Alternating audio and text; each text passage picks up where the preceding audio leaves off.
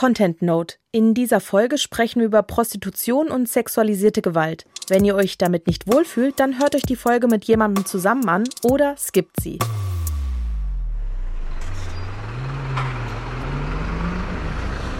Ja, herzlich willkommen zur 22. Folge von Studio Komplex. Gerade äh, live on tape quasi aus dem Bahnhofsviertel, denn ich laufe hier gerade zur Arbeit. Es ist noch nicht mal neun und ähm, ich bin in der Taunusstraße. Was ich hier sehe, ist teilweise sehr schlimm und es ist Inhalt unserer aktuellen Folge. Denn die Taunusstraße ist so, ich würde sagen, die Hauptprostitutionsstraße in Frankfurt. Und auch um diese Uhrzeit sehe ich um mich herum gerade vor allen Dingen sehr viele dubiose Männer, aber auch ein paar Frauen. Und ähm, wenn ich hier so lang laufe, muss ich ganz ehrlich sagen, wenn ich die Prostitution hier im Bahnhofsviertel sehe, dann kommt mir der Gedanke, hier, mitten in Frankfurt, das ist hier einfach Sodom und Gomorra. Ähm, hier huschen Frauen rum, die absolut nicht mehr gesund sind und die einen derartigen Sucht und äh, was weiß ich, Zuhälterdruck haben, dass sie Blowjobs in Swanny anbieten. Und äh, die auch absolut nicht mit mir sprechen können und wollen. Das sind also Frauen, die hier auch nicht zu Wort kommen werden. Und ich fühle mich auch nicht wohl, hier Leute anzuquatschen, das muss man dazu sagen. Und auch überhaupt hier lang zu gehen. Es stinkt, es ist dreckig, man wird angestarrt, man wird auch angefasst, wohl hier auch gerade schon. Ähm, aber das tut wahrscheinlich niemand. Und deshalb ist die Taunusstraße auch eine von den Straßen im Bahnhofsviertel, die der normale Fußgänger eher meidet.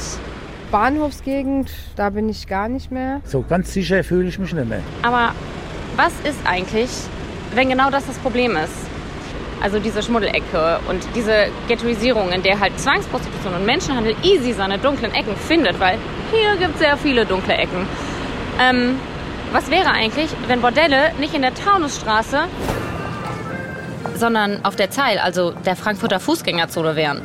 wenn zum einen Sex als Dienstleistung kein Tabu, sondern normalisiert wäre. Herz, äh, ich würde jetzt noch kurz zum Bäcker und dann so eine halbe Stunde in Puff verschwinden, okay? Äh, ja, klar, mach mal. Das wird bei mir sowieso noch ewig dauern, bis ich mich für den richtigen Reisekoffer entschieden habe. Und wenn Prostitution bzw. Sexarbeit dadurch, dass sie literally in der Mitte der Gesellschaft stattfindet, vor allem für die Frauen, und Sexarbeit wird zu 90 Prozent von Frauen geleistet, deshalb bin ich heute sehr binär unterwegs, also, wenn es für die Frauen dadurch zu einem sehr viel sichereren und gut kontrolliertem Ort würde. Can we get some more subs so he can feel it? Dum dum dummy, I'm no bunny, I'm no sloppy boy. I never beg for no money, fun, fun, funny. You run from no, I'm running, no, I pardon no one, nobody. Ich meine damit nicht, dass vor irgendwelchen unschuldigen Kinderaugen sexuelle Akte vorgenommen werden sollten. Ich bleib doch schon ein Fan von Vorhängen und geschlossenen Türen. Aber diese geschlossenen Türen eben Tür an Tür mit dem Schuhladen, dem Friseur und anderen Dienstleistern. Unsere These dafür lautet also Sexarbeit in die Fußgängerzone.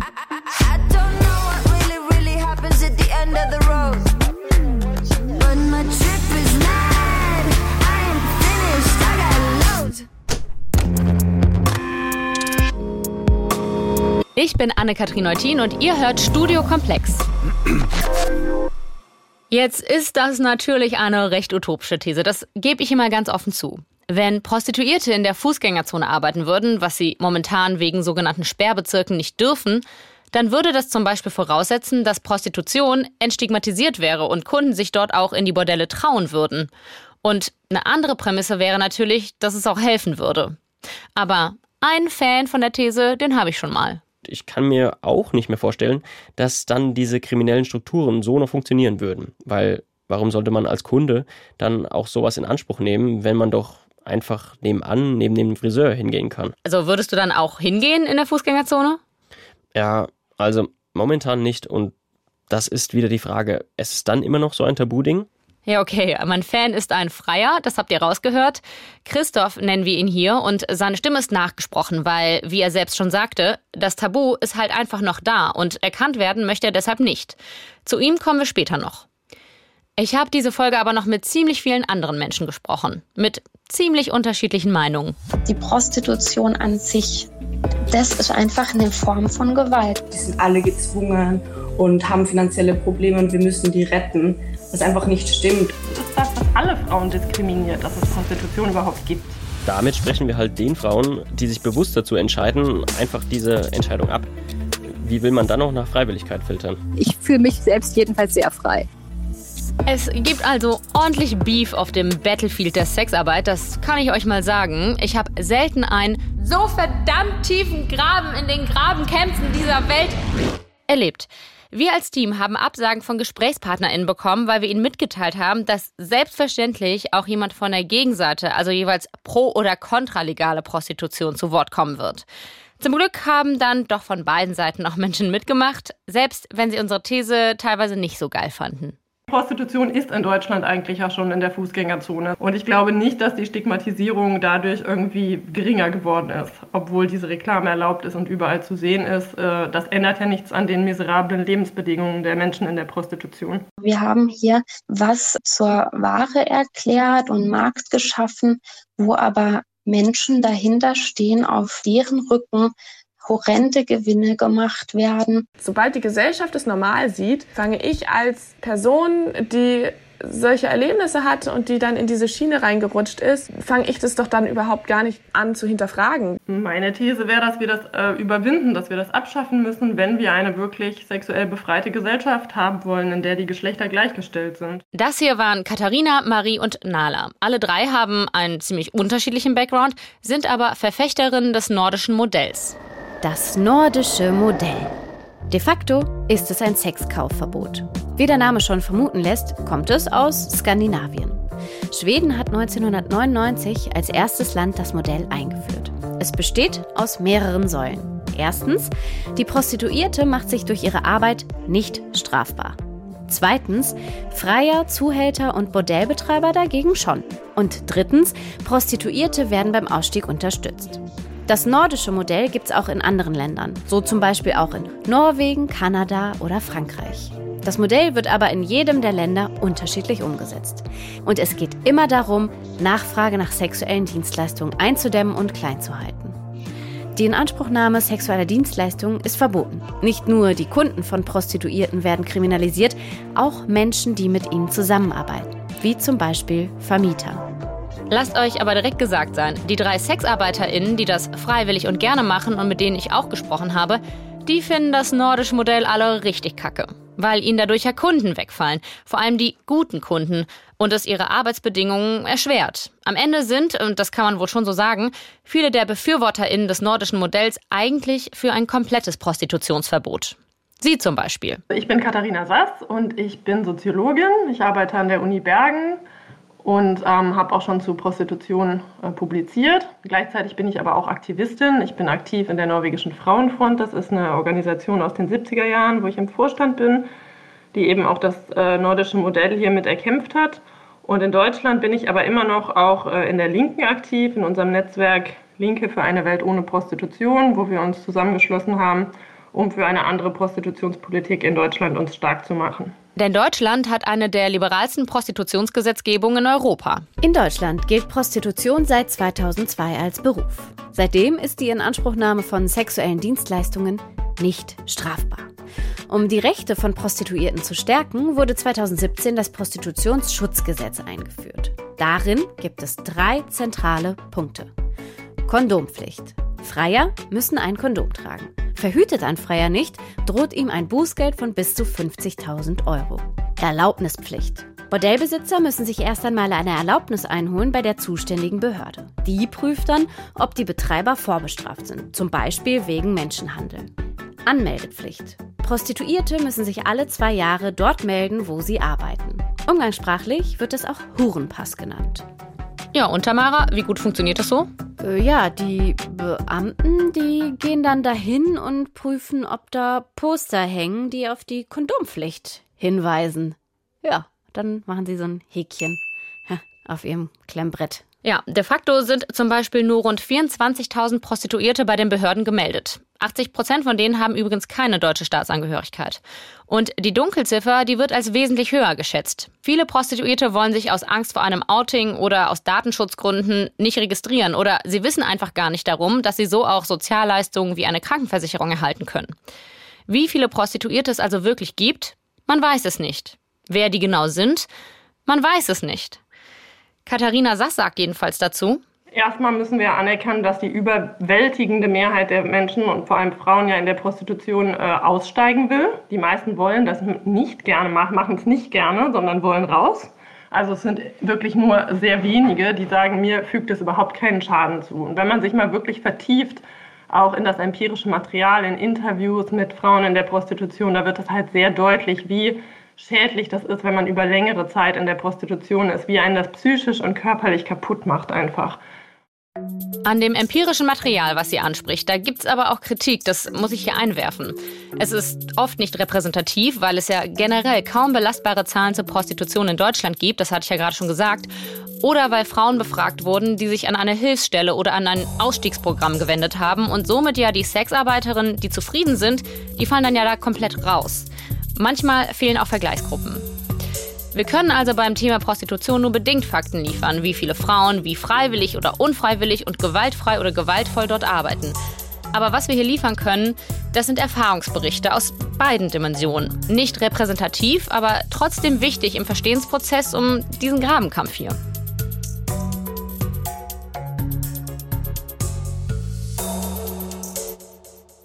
Nala heißt eigentlich anders, aber niemand in ihrem Umfeld außer ihrem Freund weiß, dass sie mit 17 Jahren angefangen hat, sich zu prostituieren. Ich war äh, selber acht Jahre lang im Escort-Bereich tätig. Ähm, ja, und habe da meine Erfahrung gemacht, sagen wir es mal so. Also, ja, es ist ein sehr subjektiver Bezug. Es ist jetzt kein wissenschaftlich basiert fundierter Bezug durch Studien, sondern sehr subjektiv erfahrungsbasiert. Und kannst du erklären, was damals deine Motivation war? Weil du hast dich ja selbstständig dazu entschieden. Dieses Warum, das bin ich irgendwie immer noch für mich am Sortieren und rausfinden und ähm, in der Therapie klären. Und ähm, ja, ich hatte einfach in der Zeit vorher drei sehr ungute Ereignisse mit Männern nennen wir es so. Also zwei, drei Übergriffe und ähm, nicht so nette Kontakte.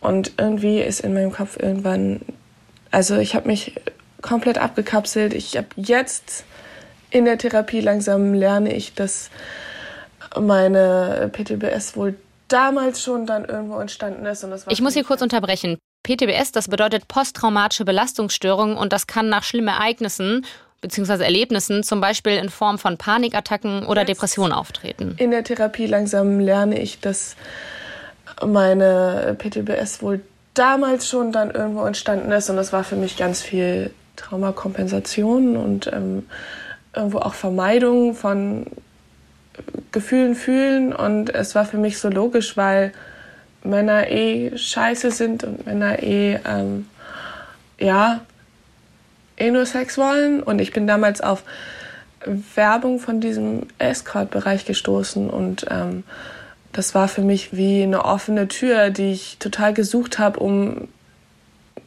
mich selbst oder um mir selbst zu schaden und irgendwie ähm, Gefühle unterdrücken und weiter taub sein zu können ja, da so in diese, diese Rolle reinzukommen, in der ich mich sowieso schon gefühlt habe. Da ist also ein traumatisiertes Mädchen, das sich in der Prostitution als eine Art Selbstgeißelung immer wieder retraumatisiert. Nala war Escort, das heißt, sie hat auf einer Online-Plattform ein Profil gehabt und Leute konnten sie dann anschreiben und buchen. Sie hat sich dann komplett parallel zu ihrem eigentlichen Leben als Abiturientin und Studentin teilweise mehrmals die Woche mit Männern getroffen. Beim Escort-Service geht es nicht sofort zur Sache, sondern Mann, also der Mann, so ist es halt in nahezu allen Fällen, der bucht noch so ein wenig drumherum dazu. Also was essen gehen, ein bisschen quatschen, ein Barbesuch. Ja, Sie wissen ja, Sie haben jetzt für den Sex bezahlt und eigentlich ist es zu 99 Prozent wahrscheinlich schon unfreiwillig, weil Sie können es ja nicht bestätigen. Aber die geht ja jetzt mit einem essen oder die redet ja noch mit einem oder man, man schenkt ihr jetzt tausend Gläser Sekt oder sonst was ein und äh, dann macht sie das ja freiwillig, weil wir haben uns ja vorher noch so in Anführungsstrichen nett unterhalten. Nala war zum einen durch ihre psychische Krankheit ja per se schon unfreiwillig in den Mustern gefangen und zum anderen hat sie auch häufig Gewalt von Freiern erlebt. Beim Sex hat Nala häufig dissoziiert, also sich von ihren Gefühlen und der Handlung quasi mental abgespalten. Und sie meint, dass sie eine Art Sucht dazu entwickelt hat, obwohl sie es so gehasst hat. Und so wurden irgendwann acht Jahre als Escort daraus, bis ihre Panikattacken und andere Symptome so krass wurden, dass es einfach nicht mehr ging. Nala hat dann auch angefangen, sich auf Instagram mit anderen Betroffenen auszutauschen. Vorher hatte sie nie Kontakt zu auch nur einer einzigen anderen Prostituierten. So gut wie jede Sexarbeiterin, mit der ich bisher geschrieben habe, die gesagt hat, sie macht es freiwillig und das ist total toll und so. Ähm, und im Laufe des Gesprächs ist es bei so gut wie jeder von denen ähm, irgendwie dann doch rausgekommen, dass sie auch ihre traumatischen Erfahrungen gemacht haben und dass sie zwar sagen, es belastet sie nicht mehr oder sonst wie, aber dass das natürlich auch irgendwo einen Einfluss auf ähm, diese sexuelle Entwicklung hat und Orientierung und wie man da vielleicht auch mit sich selbst umgeht. Und dann weiß ich ganz klar, also hätte mich jemand vor, also so mitten in dieser Phase gefragt oder in, im, bevor ich überhaupt an, äh, daran gedacht habe, dass das was Negatives sein könnte, war ich so krass in diesem Bild drin, dass das total normal ist und dass Männer halt so sind und ähm, da hätte ich vor jedem lautstark verteidigt, dass ich das ja freiwillig mache. Mm, und deshalb finde ich das ganz schwierig. Also, und deshalb kann ich ich will, ich will das einfach nicht komplett abstreiten, weil ich Angst habe, damit irgendjemanden zu übergehen, der es unter Umständen doch irgendwie freiwillig macht, aber so wirklich dran glauben kann ich nicht. Nala glaubt basierend auf ihren Erfahrungen also nicht, dass Frauen sich überhaupt freiwillig prostituieren, selbst wenn gar keine Zuhälterei im Spiel ist. Was für mich in ihrer Situation und mit ihrem Background auch absolut nachvollziehbar klingt. Diese Position der generellen Unfreiwilligkeit, die haben die Prostitutionsgegnerinnen übrigens gemeinsam. Marie Kaltenbach ist bei Sisters e.V. aktiv. Unser Verein ähm, bietet Ausstiegshilfe und Unterstützung für Frauen in der Prostitution an und setzt sich eben äh, auch für ein Umdenken in der Prostitutionspolitik in Deutschland ein. Und sie hat in ihrer Arbeit festgestellt, viele, viele der Frauen, eigentlich alle, haben eine Gewalterfahrung schon vor der Prostitution gemacht, sei es sexueller Missbrauch in der Kindheit, ähm, ja, der sozusagen ja Lebenslagen destabilisiert und die Frauen eben vulnerabel macht, dann in die ja Prostitution geführt zu werden. Und ähm, die Frauen, die bei uns ankommen, das muss man wirklich so sagen, also die sind am Ende ähm, Ausstieg aus der Prostitution passiert leider meistens erst dann, wenn die Frauen auch wirklich nicht mehr können. Wir treffen Marie später noch wieder, denn wir sind ja hier wieder an dem Punkt, der bei den Studien zu Frauen in der Prostitution schon kritisiert wird. Marie ist primär mit Frauen in Kontakt, die ja sowieso schon aussteigen wollen. Aber es gibt ja schon auch noch das andere Lager.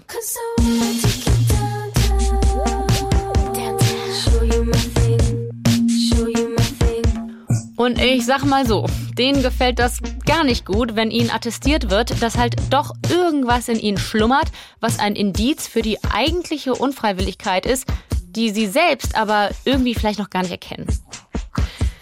Also ich meine, am Ende ist diese Welt rein statistisch auch für nicht prostituierte Frauen keine rosige. Laut des Bundesamtes für Familie hat in Deutschland bereits jede dritte Frau mindestens einmal in ihrem Leben physische und bzw. oder sexualisierte Gewalt erlebt kann man davon jetzt ableiten, dass jemand bestimmte Entscheidungen über sich nicht mehr treffen können soll. Das ist ja eine Pathologisierung ähm, von Opfern von Gewalt. Also es ist eine erneute Gewaltausübung an diesen Opfern von Gewalt. Man macht sie erneut, erneut zum Opfer, indem man, ihnen, indem man sie bevormunden will. Diese Frau ist in der öffentlichen Prostitutionsdebatte die vielleicht bekannteste Figur. Wir stellen sie jetzt trotzdem mal vor. Ich bin Hanna Lakomi, bekannt unter dem ähm, Nom de Guerre Salome Balthus, das ist der Name, den ich mir gegeben habe, als ich anfing, als Prostituierte zu arbeiten. Und seit ich mich öffentlich geoutet habe, bin ich unter diesem Namen einschlägig bekannt, weil die Medien sich aus irgendwelchen Gründen nachhaltig dafür interessieren, wenn eine Frau, die legale Tätigkeit ausübt, für Sex Geld zu nehmen, und ich mache das auf eine aktivistische Weise, weil ich denke, Sexarbeiterinnen sollten Rechte haben und behalten, überall auf der Welt. Das haben sie leider nicht überall. Hanna Lakomi oder Salome Balthus ist keine klassische Sexarbeiterin, sondern Edelescort. Nebenbei schreibt sie Bücher und hatte Kolumnenbeiträge in Zeitungen wie der Welt, dem SZ-Magazin und der Berliner Zeitung. Häufig schreibt sie über ihren Job, häufig über Feminismus in Verbindung mit ihrem Job. Dachte auch, dass ich dieselben Ziele hätte wie alle Feministen. Natürlich bin ich auch gegen Zwangsprostitution und Menschenhandel, ist doch klar. Aber irgendwie meinen sie, ich würde das irgendwie dadurch, dass ich meine Arbeit freiwillig und legal mache, irgendwie das befördern. Und ich ich, ich finde es auch sehr schade, dass man nicht zusammenkommt, um gemeinsam an, an möglichen praktikablen Lösungen zu arbeiten. Stattdessen wird ähm, einfach an einem Feindbild gebastelt und ähm, dieses Feindbild, das bin dann ich. Also das Feindbild von Prostitutionsgegnerinnen wie Katharina Sass oder Marie Kaltenbach, meint Hanna und findet, mit deren Lobbyarbeit würden sie die Situation von Sexarbeiterinnen nur verschlimmern, anstatt ihnen zu helfen. Ich möchte dass es aufhört, dass Menschen Prostituierte oder Huren stigmatisieren. Ich meine, für mich war das nie äh, stigmatisiert. Ich bin in sehr liberalen Verhältnissen aufgewachsen. Meine Eltern waren Künstler, ich komme aus dem Osten. Für mich waren Prostituierte oder Huren immer was Ehrfurchtgebietendes und, und irgendwie Geheimnisvolles. Niemals waren sie für mich Opfer. Also ich kenne natürlich auch den typischen Tatort-Krimi, ähm, wo dann die so dargestellt werden. Das hat mich immer furchtbar geärgert. Ärgert mich nach wie vor. Also ich möchte das Bild von Prostitution ändern und ich glaube, ich bin ganz gut dabei. Das Bild, das Hannah von Prostitution vermittelt, das ist aber natürlich tatsächlich ein krasser Kontrast zu dem, was ich zu Anfang der Folge im Bahnhofsviertel gesehen habe. Hannah leitet ein Portal für Edelescorts. Heteren nennen sich die Frauen dort, angelehnt an die einflussreichen Geliebten im antiken Griechenland. Ich habe ganz alleine dieses Portal gegründet und das ist eine Einrichtung für Frauen, die so ein bisschen verrückt sind wie ich, so eher so künstlerisch drauf sind und die eben der Meinung sind, die sollten besonders hoch bezahlt werden dafür, dass sie möglichst viel Spaß an der Arbeit haben. Das heißt, wir garantieren unseren Kunden nichts, wir garantieren ihnen auch keinen Sex, aber wir garantieren ihnen, dass wenn der Sex stattfindet und was im Bett stattfindet, auf jeden Fall freiwillig und, und mit Begeisterung ist. Und wie Hannah das so erzählt, dann nehme ich ihr das natürlich auch absolut ab, dass das gar kein so ungeiler Job ist, so wie sie das betreibt. Ich bin da echt bei jeder Gesprächspartnerin extrem hin und her gerissen. Also gerade bei den Betroffenen. Als ich meinen Kolleginnen in der Redaktion übrigens nachher von meinem Gespräch mit Hannah erzählt habe und wie sie da arbeitet und wie sie arbeitet, da hat sich auch so eine Art glänzender Schleier über manche Augenpaare gelegt. Das habe ich genau gesehen. Ich finde es gar nicht schlecht. Es hat auf jeden Fall Potenzial als einen neuen Job oder? Ja, ja. Ich könnte mir auch, vielleicht machen diese Umschulung oder vielleicht kann man bei der Weiterbildung. Praktikum. Oder ein Quereinstieg. Auch nicht schlecht. Also ich meine, so im Hotelzimmer rumhängen und Champagner trinken. Ehrlich gesagt sehe ich das bei dir auch. Ich, irgendwie kann ich mir das gut vorstellen, dass ja. du das machst. So einmal im Monat, so ein kleines Taschengeld. Hier arbeitet man dann halt auch ein bisschen weniger an anderer Stelle. Hier zum Beispiel. Abgeworben. Alle drei. Ja. Komm, wir kündigen einfach. Wir haben jetzt was anderes vor. Hannah hat aber eben eine extrem privilegierte Position in dieser generell extrem unterprivilegierten Branche, ohne Frage. Sie spricht nicht nur einfach fließend Deutsch und kennt ihre Rechte, sie kommt aus einem berühmten DDR-Künstlerhaushalt, hat studiert und kann sich auch auf elitärem Parkett sicher bewegen. Das können alle Escorts auf ihrer Seite. Und die Preise da, die beginnen so bei 1000 Euro für zwei Stunden. Warum bin ich so teuer? Ja, weil ich die Schuspe hatte, diese Preise da auf meine Website zu schreiben und Leute offenbar bereit sind, sie zu bezahlen. Ich würde nicht sagen, dass ich besser bin oder schöner als andere, die sich das nicht trauen. Ich möchte gerne meine Kollegin motivieren, arbeitet seltener, aber für mehr Geld. Wenn, und wenn jemand nicht das kann. Also nicht irgendwie da, weil jemand ihn daran hindert oder weil ein, jemand nicht, eine Frau oder ein Mann nicht weiß, dass sie das machen können, dann haben wir eben ein Problem, man sagt, hier muss unbedingt gewerkschaftliche Arbeit geleistet werden, Aufklärungsarbeit für die Kollegen. Ernstes Thema. Ich weiß, dass zum Beispiel eine Kollegin vom Straßenstrich, die heißt Nicole, die kenne ich, die ist auch in dem Berufsverband Sexarbeit, sehr viel dafür tut, dass es sicherer wird, auch im Bereich Wohnwagenprostitution, dass es zum Beispiel ähm, die Sperrbezirke abgeschafft werden, damit die nicht auf irgendwelchen ver verwaisten Parkplätzen in der Autobahn oder im Wald stehen müssen, wo sie natürlich völlig ausgesetzt sind der Gewalt von potenziellen Tätern, sondern dass sie in der Innenstadt sein dürfen, wo es mehr Publikum gibt und mehr Schutz. Ja, womit wir wieder bei der Fußgängerzone wären. Wobei, jetzt fällt mir ehrlich gesagt auf, die Mieten da, die könnten sich vermutlich auch wirklich nur Edelprostituierte wie Hannah leisten, also so die oberen 1%. Ja, oder halt Frauen, die sich zu einem Kollektiv zusammenschließen und Ressourcen teilen. Denn was Nala fehlte und Hannah hat, mal abgesehen von zig anderen Kontextfaktoren, das ist eine gute Vernetzung. Ein bisschen so wie bei Hannah Seteren, auch wenn sie die Agentur leitet. Denn das tut sie irgendwie auch als Bordellmutter Deluxe. Aber ich nehme keine Provision. Ich verdiene gar nichts daran, wenn meine Kolleginnen Dates haben, weil ich das obszön fände, es am Sex anderer Leute Geld zu verdienen. Und auf diese Weise ähm, sind wir da auch wirklich hoffe ich, dass sie sich wirklich vollkommen frei fühlen. Ich fühle mich selbst jedenfalls sehr frei, ob ich das sowas mache oder nicht. Und warum sollte ich ihr das absprechen? Also in dem Rahmen, wie Lohnarbeit eben frei ist. Ich mache meinen Job hier ja auch meistens wirklich gern, aber ich werde dafür bezahlt. Und würde ich es nicht, dann säße ich vermutlich auch nicht hier. Die Last der Lohnarbeit halt. Ist ja auch nicht gleich Zwang. Es ist halt einfach Kapitalismus. Man denkt, eine Prostituierte ist eine Frau, äh, die man dann besitzt und kauft. Dabei ist es das andersrum. Es ist die äh, Frau, die ihre Sexualität äh, für sich selbst äh, zum Kapital macht und sie nicht ähm, einem, einem einzelnen Mann oder Partner schenkt, der dann darüber bestimmen kann. Es ist eigentlich der Kern weiblicher Selbstbestimmung über die, den eigenen Körper. Nur was mir wirklich gehört, kann ich auch verkaufen oder vermieten oder damit Geld verdienen. Das ist die eigentliche Aneignung meiner eigenen Sexualität, die ich nicht irgendwie reserviere für Mr. Right oder für den Mann, den ich liebe. Das ist mein Körper.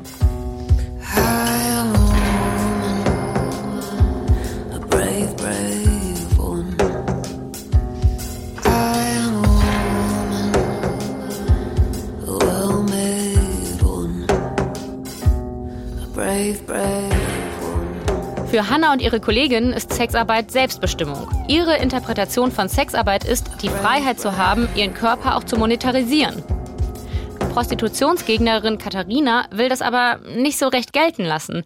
Zum einen, weil sie in Frauen wie Hannah keine gute Repräsentantin der Branche sieht. Diese Vorstellung von dieser glamourösen Luxusprostitution, das ist einfach total unrealistisch. Ne? Weil das tatsächliche Elend, dem möchte man irgendwie nicht so gerne ins Auge sehen, wie, wie übel das in Wirklichkeit ist. Und zum anderen hat sie eine andere Interpretation von Prostitution, nämlich von Ausbeutung statt Selbstbestimmung. Also wenn Sex eine Ware ist, dann hat man Sex für Geld und nicht, weil man Lust dazu hat. Und also die Lust steht nicht im Vordergrund, also vor allem halt auch nicht die Lust der äh, Person in der Prostitution, sondern im Gegenteil, die, es sind ja hauptsächlich Männer, die Sex halt gegen Geld nachfragen. Und die machen das auch genau deshalb, weil sie auf die Bedürfnisse der Gegenseite dann nicht eingehen müssen. Also es ist eigentlich eine der letzten Bastionen ähm, des Patriarchats, ne? dass Männer halt frei verfügen können nach eigenem Gutdünken über einen Frauenkörper. Und das ist halt meiner Ansicht nach mit der Menschenwürde nicht zu vereinbaren und mit sexueller Befreiung auch nicht. Hannah findet das ziemlich unlogisch, Sex da so abzugrenzen in dem System, in dem wir nun mal leben. Der Kapitalismus ist einfach scheiße. Ne? Ich meine, ich finde ja auch, dass zum Beispiel Musik oder Kunst keine Ware sein sollte oder beispielsweise Seelsorge sollte man auch nicht bezahlen müssen. Oder ich meine, dass man jetzt jemandem Geld gibt dafür, dass er eine seelischen Verletzung heilt, ist auch ganz schön pervers, oder? Uff, ja, ich finde das auch einen ganz schön spannenden Punkt und ich finde, das sagt an dieser Stelle auch ziemlich viel darüber aus, dass wir als Gesellschaft in unserem Umgang mit Sexualität immer noch ziemlich gehemmt bis äh, kaputt sind. Es ist halt die Frage, was oder wen wir dafür verantwortlich machen wollen. Katharina sieht jedenfalls in der Prostitution ein wesentliches Übel dafür. Sie geht sogar noch ein Stück weiter, dass Sexarbeiterinnen eigentlich auch aus Solidarität zu allen Frauen ihren Job überdenken sollten. Also es ist was, was alle Frauen diskriminiert, dass es Prostitution überhaupt gibt. Das ist äh, einfach nicht vereinbar mit einer Gleichstellung der Geschlechter. Und deswegen finde ich es auch total legitim, dass man als Frau sagt, ich will das nicht. Ich will nicht in einer Gesellschaft leben, wo ich, wenn ich auf ein Date gehe, damit rechnen muss, dass ich einem Freier begegne, zum Beispiel, ne? um es mal so konkret zu sagen. Oder wo mein Freund auf Partys eingeladen wird im Bordell oder vielleicht sein erstes Mal im Bordell hatte und so. Ich meine, das hat Konsequenzen für uns alle, wenn die Männer in unserem Umfeld Sex nachfragen. Also Sex kaufen. Und ich muss sagen, ja, also hier wird es ein bisschen schwierig für mich, denn es wird da so ein krasser Antagonismus geschaffen. Also dieser Graben noch mal ein Stück tiefer ausgehoben quasi. Auf der einen Seite die in ihren Augen winzige Minderheit von Sexarbeiterinnen, die gegen das nordische Modell sind und Prostitution enttabuisieren wollen. Und auf der anderen Seite die ausgebeuteten Frauen, nee, eigentlich alle Frauen, die darunter leiden, dass Prostitution ja unsere Sexualität versaue. Ich glaube, das könnte etwas kurz gefasst sein, gelinde gesagt, weil so, so viele Dinge dafür verantwortlich sind, dass manche vermutlich auch viele Männer sich Frauen gegenüber ausbeuterisch und scheiße verhalten. Und Katharina macht zum Verhalten und den eigentlichen Bedürfnissen der Männer selbst auch noch einen ziemlich spannenden Punkt. Es gibt auch zum Beispiel aus Frankreich eine sehr interessante Freierstudie, wo auch herauskommt, dass auch ganz viele von den Freiern, vor allem die, die regelmäßigen Freier, auch eigentlich in der unerträglichen Realität leben. Ne? Es ist halt toxische Männlichkeit. Die leben ein Rollenmodell, was total ähm, ja, toxisch halt ist. Ne? Also auch für sie selber tatsächlich und was sie überhaupt nicht wirklich befriedigt. Die sagen auch ganz oft, dass sie gar keine echte Befriedigung haben vom Sexkauf. Also die Bedürfnisse, die sie haben, werden gar nicht wirklich erfüllt. Das ist, finde ich, auch immer eine wichtige Botschaft. Und ein ähm, ganz wichtiger Unterschied ist halt auch, also in Deutschland werden Jungs ja quasi dazu erzogen, Sex nachfragen zu können. Ne? Aber ist jetzt wirklich das Angebot von Kaufsex das wesentliche Problem für toxische Männlichkeit? Würde das wirklich Abhilfe schaffen? Es wäre vermutlich jetzt mal an der Zeit, mal mit denen zu sprechen, die die Dienstleistung auch in Anspruch nehmen. Männer. Mit dem Gedanken gespielt habe ich eigentlich schon länger, weil ich habe auch lange Zeit keine Partnerin gehabt. Und ja, irgendwie hatte ich dann einfach mal wieder das Verlangen, habe aber lange irgendwie schon davor zurückgeschreckt. Und letztendlich war das dann, ja, als ich mal auf Reisen war, auf einer Dienstreise. Und war dann irgendwie so alleine da im Hotel und dann dachte ich, na, jetzt wäre doch mal eine Gelegenheit. Und hab dann, ja, zum ersten Mal eine Escort-Dame eingeladen. Das ist Christoph. Wir haben ihn bzw. seine geliehene Stimme ja eingangs schon gehört. Ihr erinnert euch vielleicht? Auf Christoph sind wir über ein sogenanntes Hurenforum gestoßen. Was das ist? Sowas wie ein Online-Männerclub, in dem sich die User vermeintlich diskret, aber eigentlich doch ziemlich öffentlich ihre Fantasien und Vorlieben erzählen und ja, auch Prostituierte bewerten. Und das klingt dann so. Achtung, es wird explizit und es wird ziemlich misogyn. Adrenalin. Ich habe folgendes Problem, das für euch vielleicht selbstverständlich ist. Ich habe schon sehr, sehr lange das Bedürfnis, zu einer Prostituierten zu gehen, bin aber schüchtern. Habt ihr Tipps? Spritzmaschine. Mach dir keine Gedanken, die Huren sind da, um dich zu befriedigen, nicht umgekehrt. Ob du hässlich oder hübsch, schlank oder fett, alt oder jung bist, das ist den Huren egal. Bums Heinrich. Reinstecken, durchrammeln, ableichen, fertig. Noch Fragen? Spritzmaschine. Ich finde es sehr geil, wenn die Sahne aus dem Fässchen rausläuft. Fühlt sich geil an. Und anschauen macht mich auch geil. Und das war schon die seichte Variante, das kann ich euch sagen. Originalzitate aus einem Forum, aber längst nicht die krassesten. Wer in einem dieser Foren mal so ein bisschen reinliest, der kann schon leider komplett den Glauben in die Menschheit verlieren. Also in die Männlichkeit. Pardon. Aber wie so oft in der Welt ist nicht alles nur schwarz und weiß und es gibt schon auch respektvolle Kommentare da drin und Christoph war tatsächlich einer der Verfasser davon. Sicher nicht der klassische Freier, aber da kommt es ja auch wieder drauf an, welche Sexarbeiterin man fragt. Die in den Laufhäusern, die werden ihm laut seiner eigenen Aussage nämlich nicht mehr begegnen das eine Mal von den zwei, drei Malen, als ich im Bordell war, da dachte ich, okay, das macht mich jetzt nicht glücklich. Und sie vermutlich auch nicht. Und ja, genau das hat sicher auch dazu beigetragen, dass ich jetzt nicht mehr ins Bordell gegangen bin. Christoph nimmt nur noch Escort-Services in Anspruch. Inzwischen trifft er sich sogar nur noch mit ein und derselben Frau, so ein bis zweimal im Monat, und er gibt dafür rund 300 Euro aus. Weil es ihm nicht nur um Sex geht, sagt er.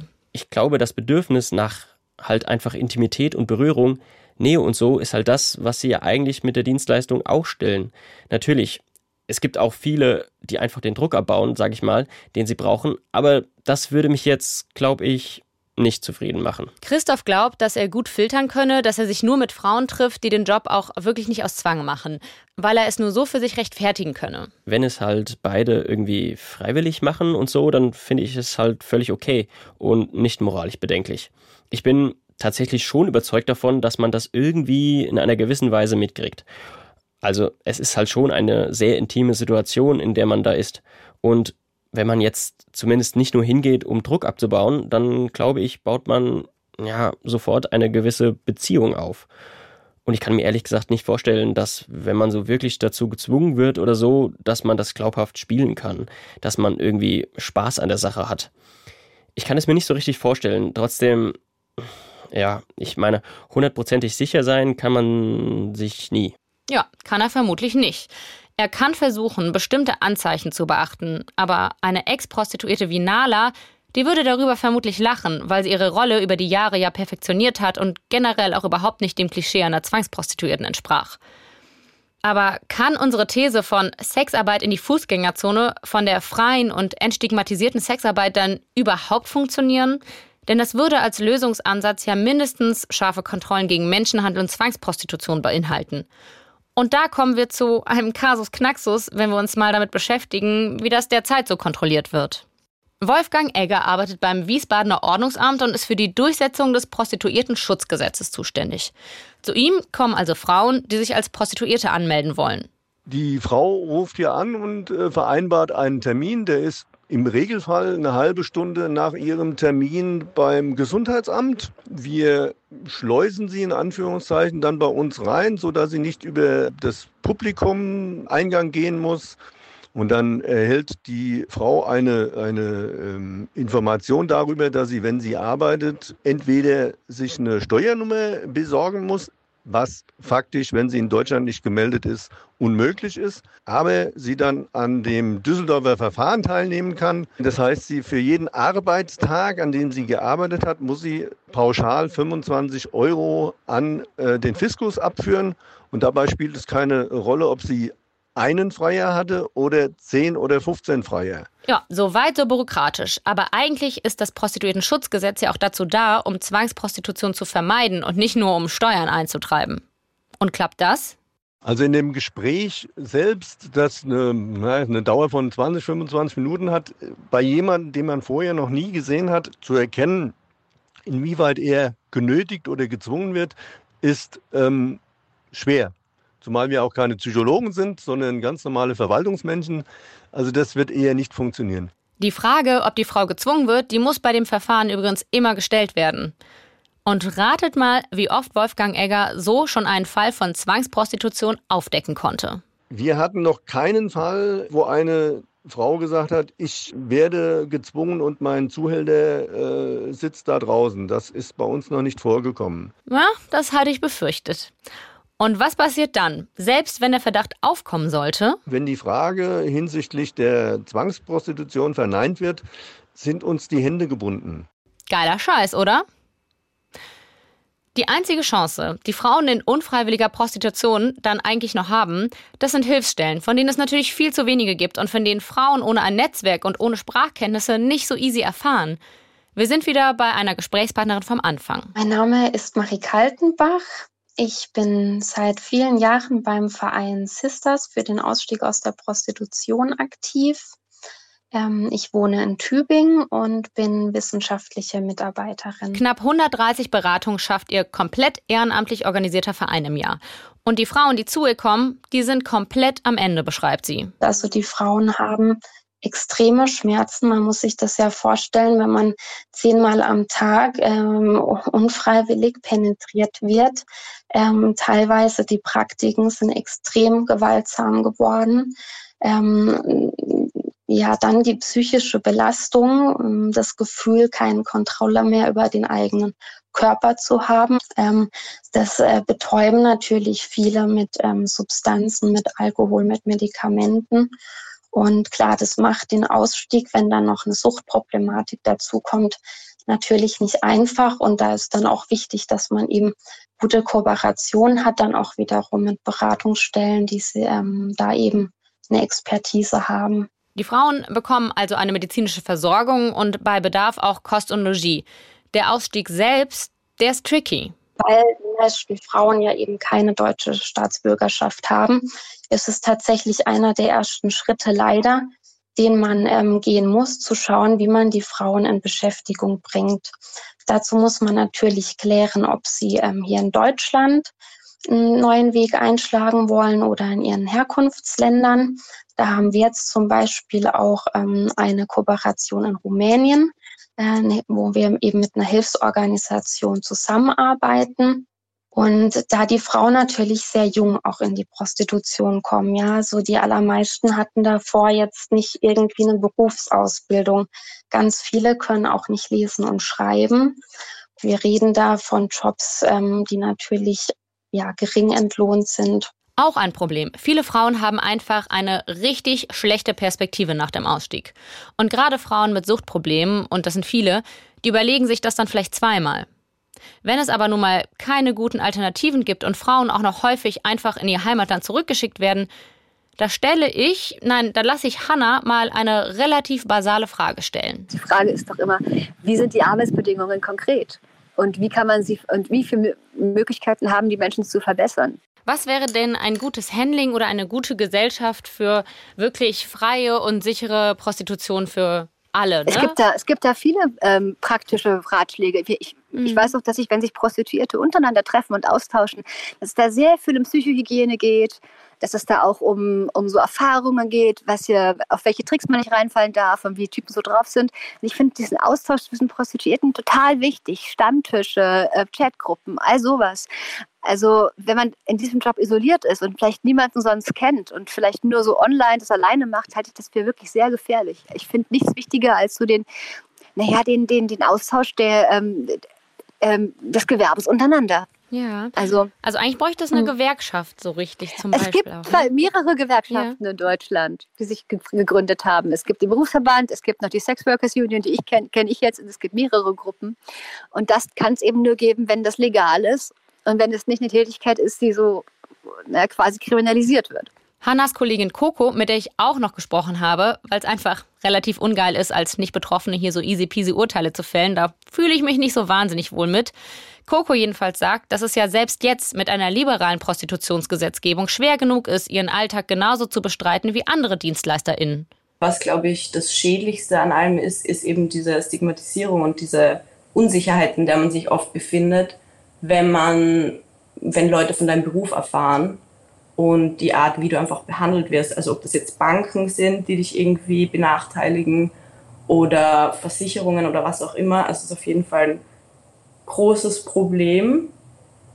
Und da sehe ich mich auch in der Verantwortung. Deswegen mache ich eben sowas wie dann Interviews geben und darüber sprechen. Und ja, das ist die Welt von Coco und Hannah, klar. Nicht die von Marie und den Frauen aus ihrer Hilfsorganisation für den Ausstieg aus der Prostitution. Aber Beide Welten existieren ja in der Branche und beide Welten leiden unter dem Stigma. Das Lustige ist, es, die Sexarbeit ist ein zentraler Teil und ist in der Mitte der Gesellschaft, nur verdeckt in der Mitte der Gesellschaft. Und das ist so circa die Mission von allen Sexarbeitern, die ich kenne, dass genau das passiert. Also Vorhang auf quasi und eben dieses Schattendasein ähm, und dieser Mythos einfach vom Rotlicht, dass das einfach demystifiziert wird. Also dass da die ganzen Klischees, Vorurteile, ähm, Gerüchte, dass man das damit einfach aufräumt.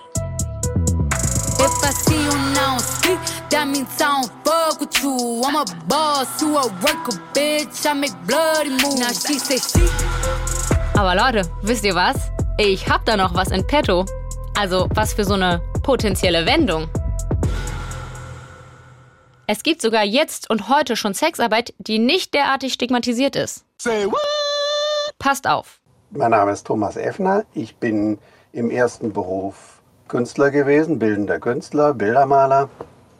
Das habe ich äh, nach meiner Ausbildung zum Lehrer an der Sekundarstufe 2 äh, dann eigentlich mein gesamtes Berufsleben hauptberuflich gemacht. Ich bin dann erkrankt, muss, konnte den Beruf nicht weiter ausführen, habe mein gesamtes Leben umgestellt, völlig neu angefangen und habe mich dann dazu entschieden, außer dass ich Rentner bin, äh, Tantra-Masseur zu werden. Und von da aus ist es dann ein fast logischer Schritt zur Sexualbegleitung geworden. Okay, Sexualbegleiter. Ähm, wer ist denn dein Kundinnenstamm dann? Äh, die Sexualbegleitung ist eigentlich für alle Menschen da, die da eben Hilfe dabei brauchen, ihre Sexualität äh, auf diese äh, zarte, äh, achtsame, rücksichtsvolle Weise zu erleben. Also jeder, der das nicht selber kann, keinen passenden Partner dafür hat oder findet, ist willkommen als Gast, als Klient für die Sexualbegleitung. In der Praxis sieht es so aus, dass die meisten meiner Klientinnen äh, Menschen mit Behinderung sind oder auch alte Menschen oder beides. Okay, und wie läuft das Treffen in so einem Szenario dann eigentlich genau ab? Wir reden miteinander, trinken einen Kaffee, machen ein bisschen Smalltalk, äh, fangen an zu erzählen. Da ist nach Möglichkeit äh, ein äh, Bezugsbetreuer oder ein Betreuer, irgendeine Person der Wahl mit dabei, um äh, meiner Klientin, meinem Klienten Sicherheit zu geben. Und äh, wenn wir dann also feststellen, die Chemie stimmt, wir können uns beide vorstellen, dass es weitergeht, dann können wir diese dritte Person bitten, den Raum zu verlassen und dann können wir die intimeren Details besprechen. Und ja, dann geht es, je nachdem, was gefragt wird, äh, passiert dann weiter. Ne? Es kann gerade bei Menschen mit Missbrauchserfahrungen, äh, kann das schon herausfordernd genug sein, eine halbe Stunde lang mit mir alleine in einem Zimmer zu sein. Oder dabei Händchen zu halten. Oder dabei sich in den Arm zu nehmen.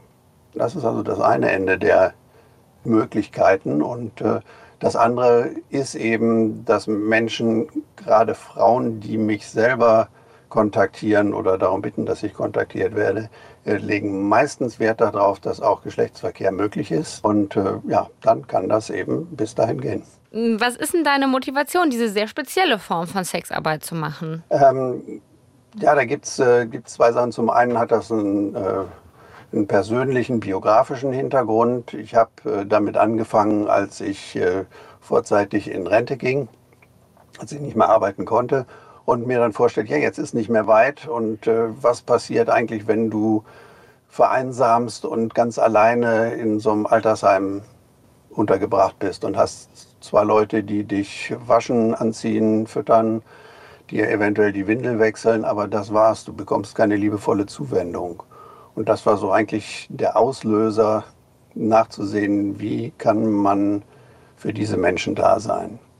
Mhm. Und das ist das. Und äh, ja, so ist es gekommen. Und äh, das andere war eben der Schritt eigentlich von der Tantra-Massage, äh, bei der ja kein Sex stattfindet. Ungefähr ab 100 Euro die Stunde gibt es Sexualbegleitung. Sexualbegleiterin ist keine anerkannte Berufsbezeichnung, wie Journalistin übrigens auch nicht, aber man kann trotzdem eine Ausbildung machen, was wie beim Journalismus auch, super ratsam ist, weil der pädagogische Aspekt bei Sexualbegleitung so wichtig ist.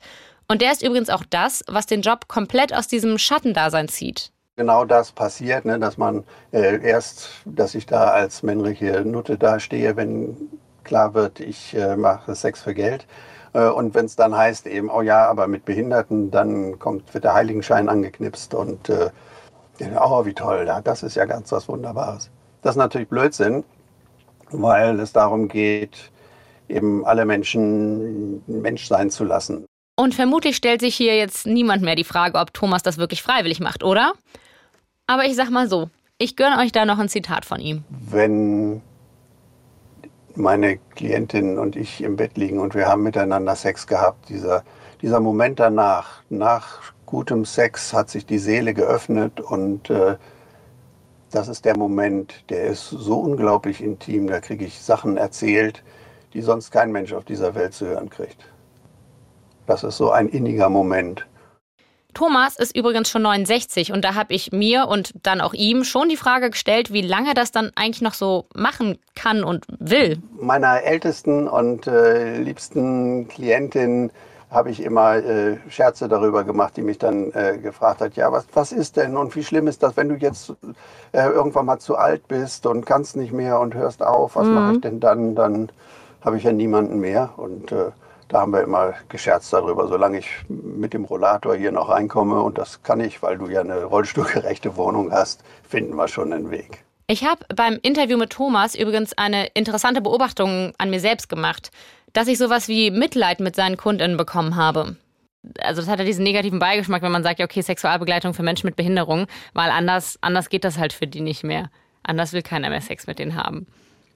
Ja, ist natürlich so. Ähm, eine unserer Zielrichtungen als Sexualbegleiterinnen ist, äh, auch Menschen durchaus fit zu machen für eine erotische Beziehung zu jemandem dann. Ne? Also gerade mhm. Menschen, die eine geistige Behinderung haben, haben oftmals Schwierigkeiten, äh, auf angemessene Weise mit jemand anderem in Kontakt zu treten, ne? weil ihr Wissen aus irgendwelchen Pornovideos besteht und äh, sie wundern sich dann, warum das in der realen Welt nicht funktioniert.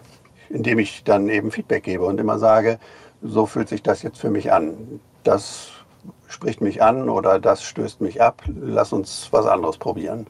Und so kann man mit uns ausprobieren, wie man sich verhält, um dann eventuell oder nicht eventuell, um dann im besten Falle später äh, einen eigenen Freund, eine eigene Freundin zu haben und mit der dann eine erfolgreiche Beziehung zu führen. Als ich das gehört habe, kam mir ein Gedanke und der ist vielleicht ein bisschen überspitzt, aber naja, ich glaube, Wissen aus Pornovideos auf die reale Sexualität anwenden zu wollen, das tun definitiv nicht nur Menschen mit geistiger Behinderung.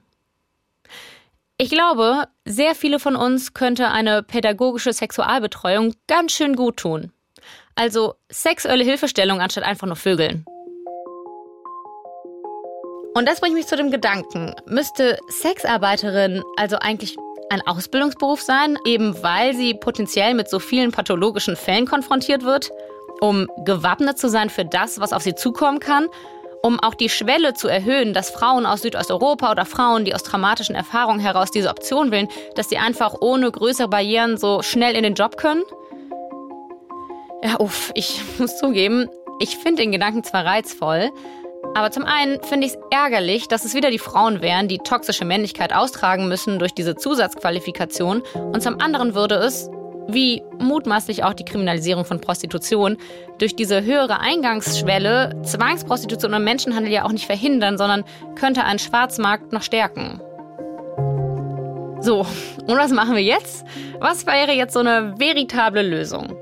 Die Politik hat übrigens keine. Im Koalitionsvertrag steht rein gar nichts zum Thema Prostitution.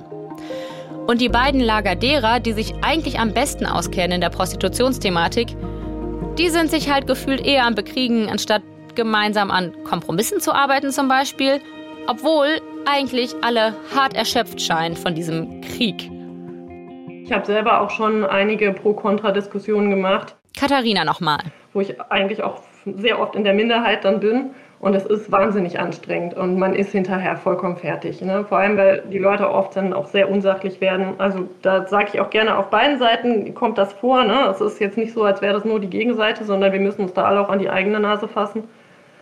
Aber ja, es ist unglaublich anstrengend und ich habe so einen riesigen Respekt für die Frauen, für die Aussteigerinnen, die halt ihre Geschichte erzählen. Das habe ich auch, absolut. Und ich habe auch einen riesigen Respekt vor den Frauen, die nicht ausgestiegen sind, sondern sich trotz des Stigmas ins Rampenlicht stellen und selbstbewusst sagen, ich bin Sexarbeiterin und ich bin das gerne und es kann im Gegenteil sogar sehr positive Auswirkungen auf Sexualität haben, wie auch Coco meint. Also es hat auf jeden Fall mein persönliches Sexleben und irgendwie meinen Bezug zu Sex verändert, dahingehend, dass ich einfach die Möglichkeit hatte, extrem viel auszuprobieren. Also ich glaube, viele Menschen haben sexuelle Fantasien und ähm, die bleiben oft auch nur Fantasie, was ja voll okay ist. Aber dadurch, dass es halt mein Beruf ist und ich da auch viele Leute treffe, die eben genau solche Fantasien haben und gern ausleben wollen, hatte ich dadurch einfach auch die Möglichkeit, sehr viel auszuprobieren, ähm, was dann einfach so meinen Horizont erweitert, sage ich mal. Und es tut mir leid, aber ich habe jetzt hier am Ende nicht die geile eine Lösung in petto weil dieses Business so hart von Kriminalität durchsetzt ist, dem eigentlich nur durch viel krassere Strafverfolgung beizukommen ist und genuin eigentlich Armut und Ungleichverteilung dahinter steckt. Und das können wir hier nicht in einer Stunde oder so ausdiskutieren.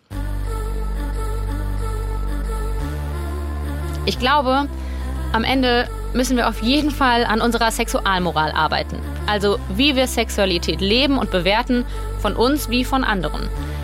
In erster Reihe empathielose oder gewaltvolle Freier zum Beispiel, weil die sind das eigentliche Problem.